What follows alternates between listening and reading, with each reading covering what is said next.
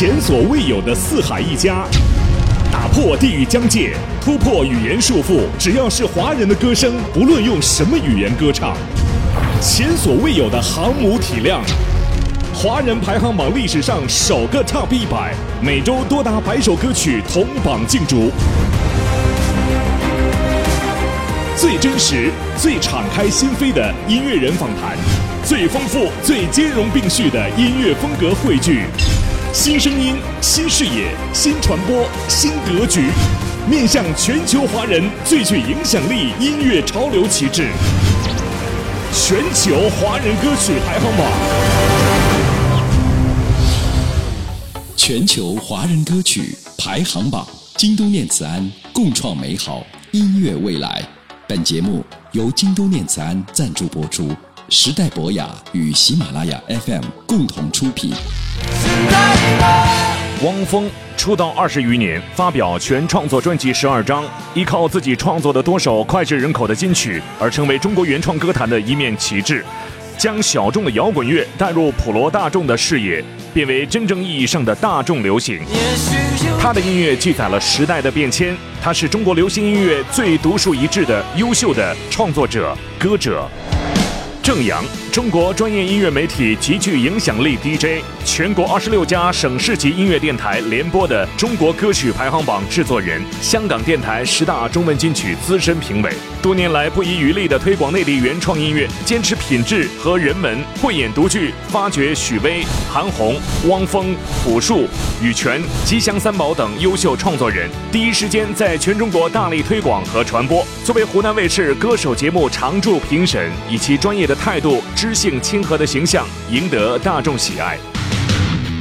汪峰、郑阳，二十年老友，敞开心扉的对谈，不只是老友倾诉的三言两语，更是音乐行业的真知灼见；不只是对谈当中的一拍两拍，更是深藏心底的肺腑之言。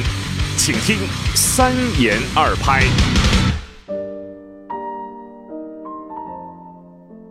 出道二十年，已经发表了十二张全创作专辑，呃，然后这二十年，真的啊，虽然我们今天聊起来，其实它也就是弹指一挥间，但是你个人，我们能够看到你所有的在音乐上的成就，在事业上达到的一个高度，让你自己回头给这二十年做一个阶段性的总结，你会觉得这二十年过得怎么样？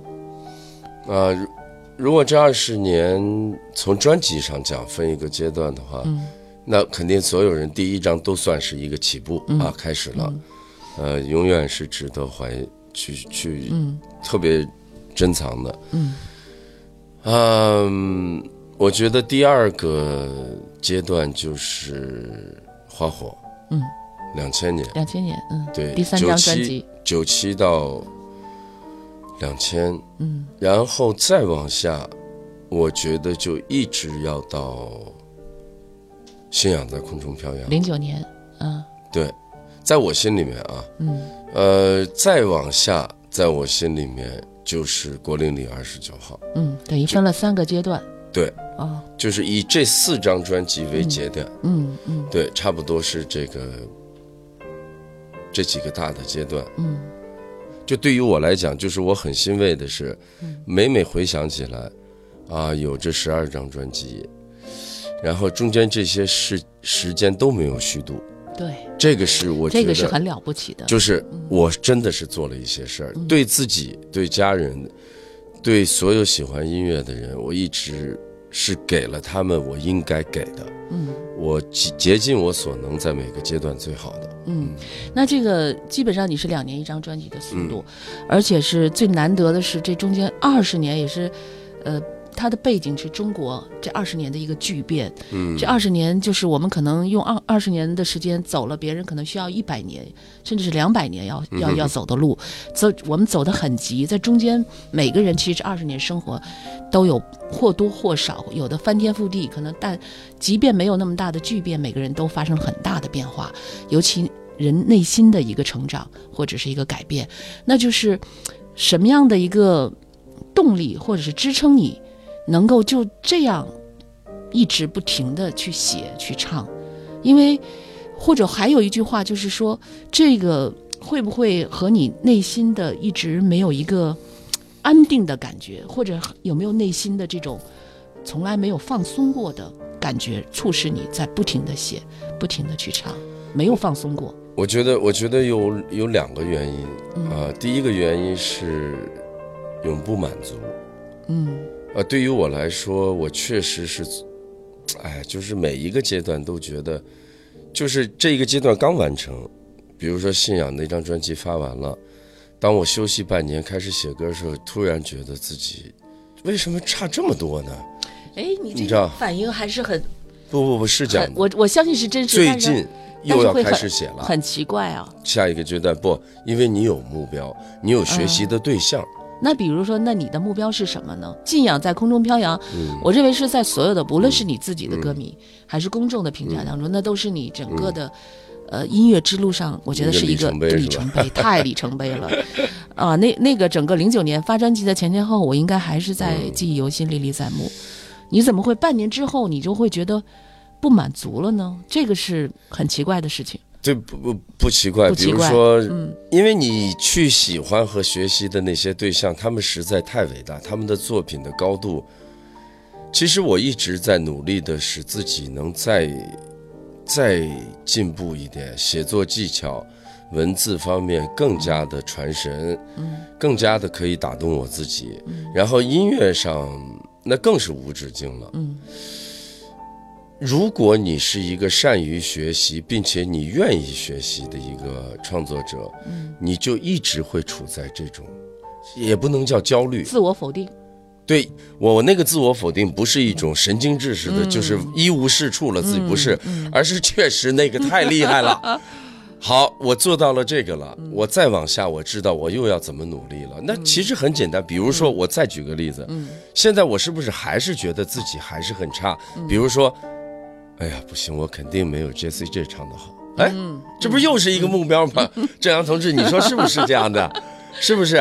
就是说，你你你虽然不是完人，但是音乐上真的是这样的。那歌词创作方面各个方面，其实我觉得是这个让我不断，就是你就不会有厌倦感。嗯，你的厌倦感实际是来自对自我的一种肯定。嗯，对自我的评价。嗯，比如说现在。呃，我相信那个阿玛总的那个贝佐斯或者是马云，他一定不会觉得自己拥有几千亿是一种无趣。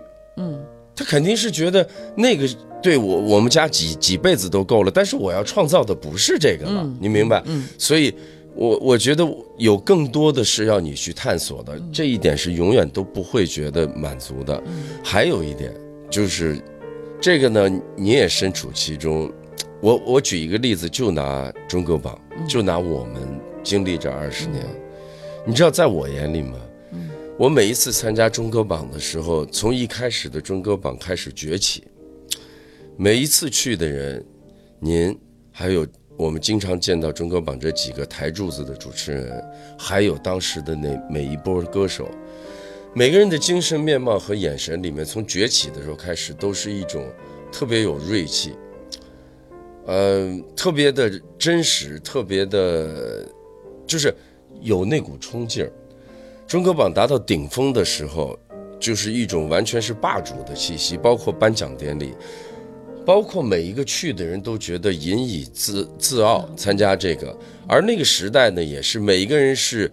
相当的成熟和有分量、有光彩，已经没有了一开始崛起时候的那种青涩。而中歌榜慢慢下来，不是中歌榜的问题，就如同这个社会是这个社会的巨变，online 音乐呀，所有的视听习惯，那个跟中歌中歌榜与你们毫无关系。但是你也会看到，我也参加了后来的几个，慢慢后来不是不做了吗？就每一个人好像。眼眼中的那个眼神没有那么的肯定，嗯，所有的事情都不是那么的说一定要这样的，你明白？这是时代，这不是因为别的什么。嗯，每一个人其实都还是想要做到最好，但是你要知道，时代在变的时候，当你要把一件事情做到最好的时候，如果你不是一个人，嗯，所有的事情都要打折扣，因为它在变。你的听众在一点一点的分化，对吗？对所有的东西，包括歌手，歌手，你每天、每月、每年都要承受新鲜力量给你的冲击，这种优胜劣汰。嗯，所以其实我经历的这些，包括我，我和你，我和每一个就是你们这一波，可以去把一个排行榜做到这么强大的这些人，其实我心里是有感受的。以此类推，我身边的其他的人，我们都经历这二十年。二十年是你的一个分水岭，对很多人来说也是一个，虽然是弹指一挥间，但是你回头看也是一个很漫长的岁月。九七年跟你同时到出道的，你回头望望，还有几个人还能在这个队伍当中，真的是凤毛麟角了。有时候我也在感慨，因为我们已经都为人父母了，我们在想培养一个小孩子最重要的品质是什么？可能就是一种毅力，一种坚持。而恰恰呢，你可能，我我觉得你现在所有。能够呈现出这种，因为人生就是一场马拉松，嗯，而且你这个是两年一张，这是一个超级马拉松，他不是一个普通人说我每天就是，啊，嗯这个柴米油盐酱醋茶完了两三顿饭一个觉我就一天就过去了，你这是一个超极限的，又是一个心力和体力的这样的，而且还是一个创造性的一个音乐活动，就是如果。嗯，我在想，可能是跟你从小学音乐有这个是有有极大的关系。就是我不会觉得他崩溃的，对，重复的每天嗯的，而且长达几个小时的，而且它还不是一天，是一年两年，经年累月下来。其实你有没有想过，对你的个人的这种呃，是有长久的人生的影响，你的那种坚持和不怕苦？对，就我没觉得那个枯燥，这个就跟你说的这个是真的有关系，嗯而且我觉得很有乐趣，因为你小的时候练琴，有没有跟父母就是当然为这个要当然要离家出走？没有 任何孩子会自己喜欢练琴的，绝对不可能的，一定的，各种反抗，各种，但没用嘛。但是就是因为这个，其实后来还是因为在音乐学院的训练，嗯真正理解了理性的训练它的好处是什么。嗯所以我要求我的女儿西西，就我们全家只有我一个人，使出浑身的力量不让他啊，学专业音乐。啊，我我妈那简直是拼了命的，要让他还要让他考音乐学院的。啊，因为只有你知道整个这个，我知道这个的艰辛，但是我。我跟西西只说一件事情：你练琴所有这一切，你现在还是没有太明白。其实只为一件事情，就是你要懂得一件事情的成功就是持之以恒，就是特别默默无闻、特别平凡的、不断的重复把一件事情学精，而这件事情一定要去拿去赚钱养活自己吗？不一定。但是，一旦到了生活最困苦或者最关键的时刻，这种品质它有可能会起死回生的，把你整个的人，对，你知道吗？这个他现在肯定不明白，但是我一我一直在跟他讲这个，我相信这个会对他有很大影响。是是对，因为我在想，其实这二十年啊，我们只看到了汪峰今天已经呃达到这样的一个一个音乐的高度，一个人生的高度，但是这二十年再回头看，其实你也吃了。我想这苦 应该用卡车装，您这多少辆卡车都装不完的。其实回回想起来，有乐趣吧？也对对对。是但是我从来没有听说过老汪什么抑郁，嗯或者是忧郁症，这个，但是我们这个呃音乐圈里有很多人是有忧郁症的，这个也跟个性还说你有忧郁的时候我们不知道，啊真的不会。忧郁的时候，如嗯果只是存存在自己一个人的时候，家人会有碰到的时候，嗯嗯。那他们会清楚的。嗯最不开心的时候，我一般最不开心的时候，就比如说特别重要的演出嗯出现失误的时候，或者说，呃，写歌到了一个阶段，自认为特别牛的一个作品，过了一个月觉得跟垃圾一样，这是我最失落的时候。嗯好像生活中还没有别的事情，当然家人的身体或者安危，这个当然是，没有，嗯，但是你没有说到了要去呃去医生去看医生或者什么，哎对吧？没有这种 郑阳老师，什么叫看医生？我 我就连这症状都没有，好吧？是是是，他根本没有可能的，因为你知道，我没有那么不可能有这个时间陷入到这个我我我是有充分的时间，我我有我自己排遣，就是真的连音乐也不做，也不想写歌，那我就我有朋友在一起打球啊，有时候打打牌呀、有找乐子的我方式。我告诉你，我是一个可以，我身边的朋友在近十年左右，他们知道我一个规律，嗯，当他们发现我某一个阶段每天都在，就比如说可能我们一起打球。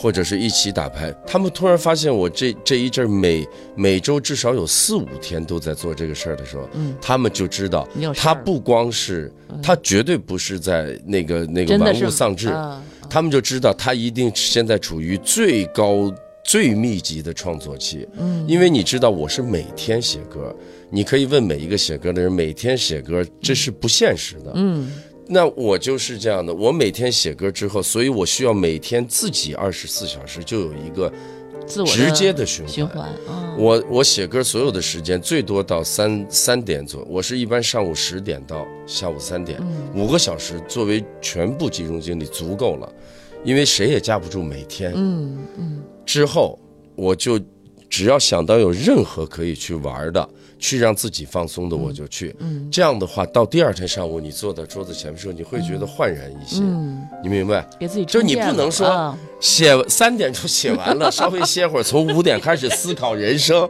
晚上八点开始琢磨这歌，那就是那就是你说那种症状要来了，那肯定不行的。一个人是绝对需要放空自己的，你知道吗？那也正是因为有这样的循环，所以。其实你就好理解了，因为我每天都有休息、娱乐的时间，但是所有这些时间，实际我是为了那一天的三到五个小时，这是非常重要的。对，全球华人歌曲排行榜，京都念慈庵共创美好音乐未来。本节目由京都念慈庵赞助播出，时代博雅与喜马拉雅 FM 共同出品。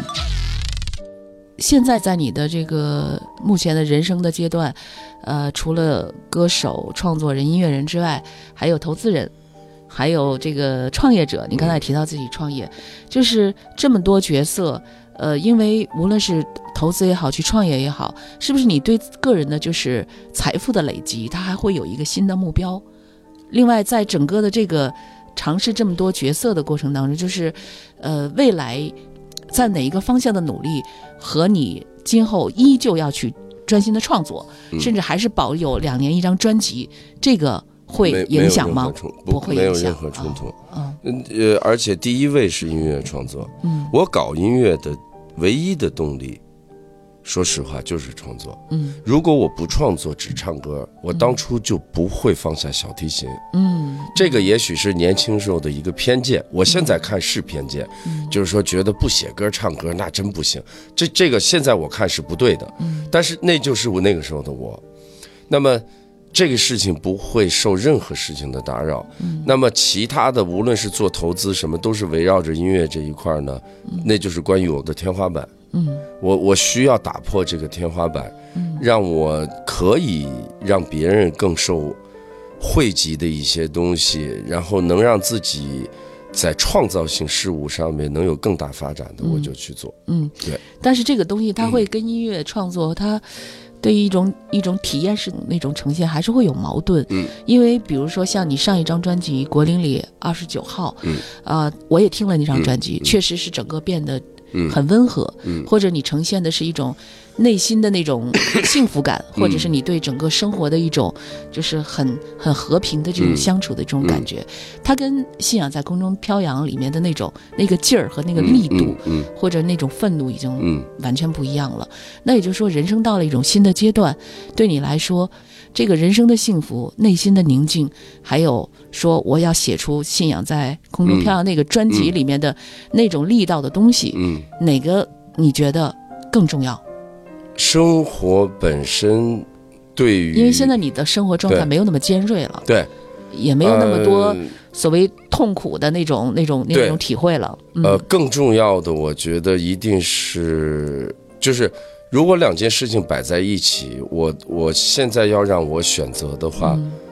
因为音乐是我怎么都不会放放弃的。放弃的，所以我一定是要让我的家人他们足够的快乐幸福。嗯，但是这里面呢，我稍微打断一下，嗯。就是说，实际上就是有的时候，呃，确实生活嗯。它。